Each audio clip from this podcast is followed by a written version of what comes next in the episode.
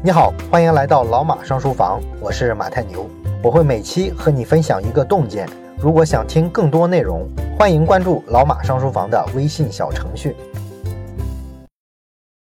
国庆前的最后一期节目，我们来一个彩蛋啊，聊一聊知识付费这个市场吧。前两天啊，有一条新闻说，这个九月二十五号的时候，知识付费界的最头部的产品得到 APP。它的母公司思维造物预披露了 A 股的 IPO 招股说明书啊，也就是说呢，它在排队申请上市了。如果这家公司能顺利过会上市的话，那么就会是中国的知识付费第一股啊。知识付费呢，作为一个几年前才出现的行业啊，可能马上就会有上市公司了啊。这个对这个行业来说，确实是一件大事儿。那么实际上呢，在去年的时候啊，吴晓波频道就弄出过什么知识付费第一股之类的这种噱头了。去年三月份的时候啊，A 股上市公司全通教育啊发布公告说啊，拟发行股票购买吴晓波频道百分之九十六的股权啊，折价呢是十五个亿。那么全通教育这只股票呢，老股民应该还记得，在二零一五年啊股市大泡沫的时候，它这个股价从三十多块钱一路被炒到四百五十六块，当时我记得是超过了茅台的股价啊，成了当时 A 股股价最贵的股票。而实际上呢，这支公司从哪方面来看都算不上是一家多优秀的公司啊！是个人都知道，这个股价就是炒作出来的。甚至很多人怀疑呢，全通教育啊自己的股东也参与了这种炒作。而现在呢，这家公司的市值啊已经萎缩到只有四十六亿了，也就是说跟五年前相比缩水了百分之九十。这个炒作的程度就可见一斑了。那吴晓波为什么委身于这么一家名声不太好的上市公司呢？这其实呢折射出这个行业变现之难。要是能被收了，其实已经是最好的结局了啊！不然吴晓波能怎么办呢？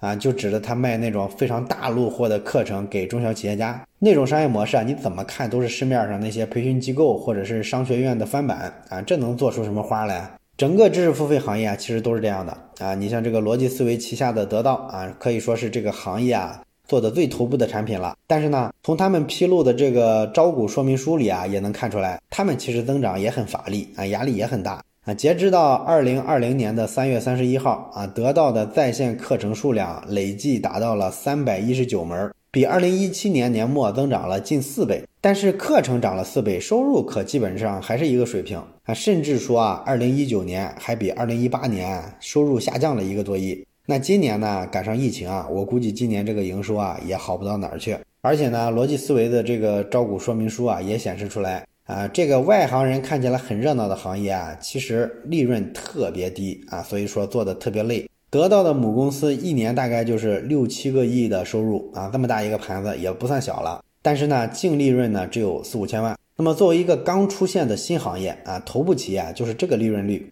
这个确实不是太像那种典型的互联网公司高利润的风格。当然了，有人可能会说了。那很多头部的公司，人家前几年还亏损呢，人家还不挣钱呢。你这都有几千万利润了，这不是很好了吗？哎，我们这个行业啊，尴尬就尴尬在这儿。其他行业呢，前期啊，可以说我就是亏损，把用户做起来之后啊，后期啊有很大的变现的想象空间。这个创业者呢，就可以给投资人画一个很大很大的饼。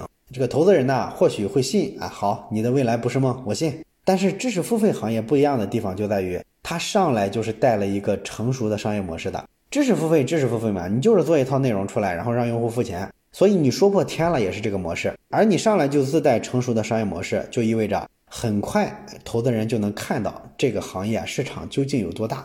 所以做到今天呢，大家都看到这个行业的疲态了啊，好课程、好内容很少啊，大部分都不值得一听。一开始大家都在买，就刺激了很多平台，他们以为这是一个大机会，钱非常好赚，一窝蜂的冲进来，资本也一窝蜂的投进来啊，然后大家就发现集体痛苦。用户在新鲜劲儿过了之后啊，不再续费了。而且我们回过头来看这个行业的话，你会发现这个行业其实无比之小啊。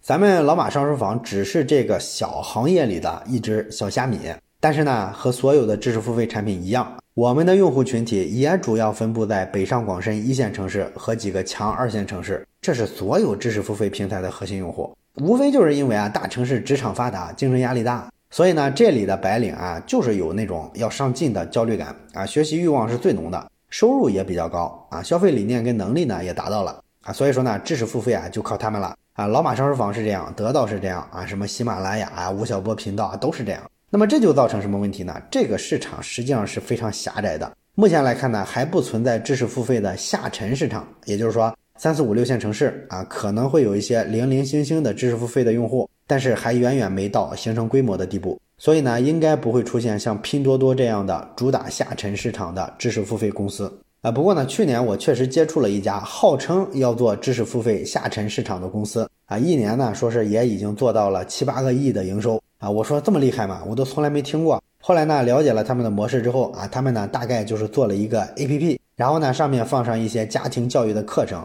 那个课程啊，我看了一眼，巨烂啊！要内容没内容，要课程体系没课程体系啊，连个标题都不会起，可以说连这个行业的门儿都没入。那他们是怎么做到这么大流水的呢？啊，其实他们做的是 to B 的模式，也就是说呢，他们是去找了一些代理商，然后把这个会员批发给这些代理商啊，一个代理商呢可能会买几十万的会员啊，额度非常大，所以就支撑了一个非常大的营业额。那么当时我就问他们，你的这个代理商都是来自于哪些城市呢？他们说主要都是中小城市。哎，我们就是要跟得到啊，跟喜马拉雅啊区分开啊，我们就是要打下沉市场。那我从来没听说过中小城市有知识付费的，所以呢，我就问他们，我说这个会员到了代理商的手里，他们能成功的卖给这些终端用户吗？他们说呢，到目前为止啊，基本上一张会员卡他们也卖不出去。那我一听就乐了，是吧？嚯，你们这个收入还不见得是真能算成收入呢。兴许只能算是预付款啊，因为人家卖不掉，那肯定会找你们来退款啊。然后他们就跟我说，所以啊，这不就是找你帮忙吗？啊，你帮我们参谋参谋，提升提升我们的课程质量，我们就能卖出去了。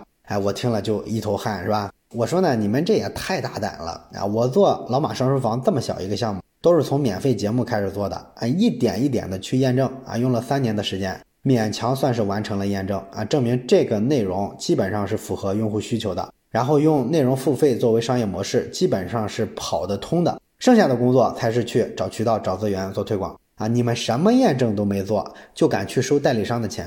你们怎么知道你们一定有能力做出用户会购买的内容呢？你们怎么就确定知识付费一定存在这个下沉市场呢？然后过了一阵儿啊，我就听说啊，这个公司的创始人被抓了啊，原因呢是他们收代理商的钱的时候啊，据说用的这个手法涉及到传销了。你看一家好几百人啊，一年好几个亿收入的公司啊，说没就没了。然后呢，还有些知识付费的平台跟品牌啊，你像什么樊登读书会啊，什么凯叔讲故事啊，也包括说喜马拉雅。他们都在地方上做了所谓的城市合伙人啊，这个城市合伙人说白了就是在城市里啊招了一个代理，然后呢要通过这个代理商把线上的知识付费的内容卖给线下的中小城市的用户。哎，我问过很多地方的代理商，基本上就没听说过谁是挣到钱的。这也从一个侧面反映了知识付费的下沉市场还远远没有来到。那么一个只有在大城市的白领才有的需求，而且呢客单价又不高啊，三十五十到一百两百的。那你说这个知识付费能有多大个市场？而且呢，这个行业，它还特别难做啊。我作为一个老内容人啊，深知这一点。内容行业的规律呢，就是它很难速成啊。如果说你是一个应届毕业生，你去一般的互联网公司啊，如果说你资质很好啊，聪明好学又很主动的话，那么一两年之后啊，你在你们部门挑大梁，还能干得风生水起，这个事儿是完全有可能的。但是内容这个东西吧，你没有一定年岁的积淀。没有那么大的阅读量，没做过那么多的写作呀、拍摄上的训练，你就不会成为一个内容高手。所以做内容呢，我们很少听说啊，谁谁谁是少年天才，这个几乎没有。内容人只能慢慢的成长，而内容型的公司呢，其实也是一样。所以二零一六年的时候，号称啊，知识付费的风口来了啊，一夜之间千树万树梨花开，但凡有点流量的平台啊，都跟风似的啊，上一堆课程说要卖，要做知识付费。然后呢，从去年开始就有一大波做不下去的平台，到处在找人接手啊，要转手卖掉。所以我说呢，做这行最大的一个体会就是，如果抱着追风口、一夜暴富的想法，那就很不现实了。这行就是一个踏踏实实的做长线的战场，浮躁的人啊是玩不了的。好了，说了很多这个行业的八卦哈，我也不知道大家感不感兴趣。如果感兴趣的话，回头啊，我可以啊找机会再给大家讲讲啊。然后咱们开头也说了，这是十一之前的最后一期节目了啊。十一假期期间呢，节目会停更，所以呢，也是提前祝大家十一玩的高兴。最后呢，再次给咱们十一的小活动打一个广告。从九月二十八号开始到国庆节结束的十月八号，我们呢推出了一个九块九畅听十四天的小活动啊。为什么做这个活动呢？因为先前啊有不少没买过会员的朋友啊跟我提过建议啊，说呢希望这个会员啊再给它切割的更碎一点卖。比如说，不只有年会员，还可以啊按月卖、按天卖什么的。这个呢，之前也不是没有考虑过啊，但是核心的一个问题啊，就卡在成本太高上了。我们呢是有两套会员体系，一套呢是安卓的虚拟会员。我们有两种开通会员的方式，一种呢是买虚拟会员，还有一种呢是买实体会员卡。那么先前我们都解释过啊，主要原因呢就是苹果跟腾讯啊撕逼，导致呢苹果的用户在小程序上只能买实体的会员卡。所以呢，我们只能做两套会员体系。那么现在呢，如果说要出月会员的话，可能我就必须得卖一个实体卡。那这个实体的月会员卡其实卖不了多少钱啊，顶多二十块钱撑死了。你说这么低的客单价啊，我们还要啊来回发个快递什么的，其实就不值当的啊，这个成本太高了。所以说呢，一直没开这个月会员的口子。不过呢，大家这个诉求啊，我是了解了啊，就是有些人啊，希望能够先买一个小的会员听一听，体验一下。完了之后呢，觉得好的话再去买年会员，这个想法呢我也能理解。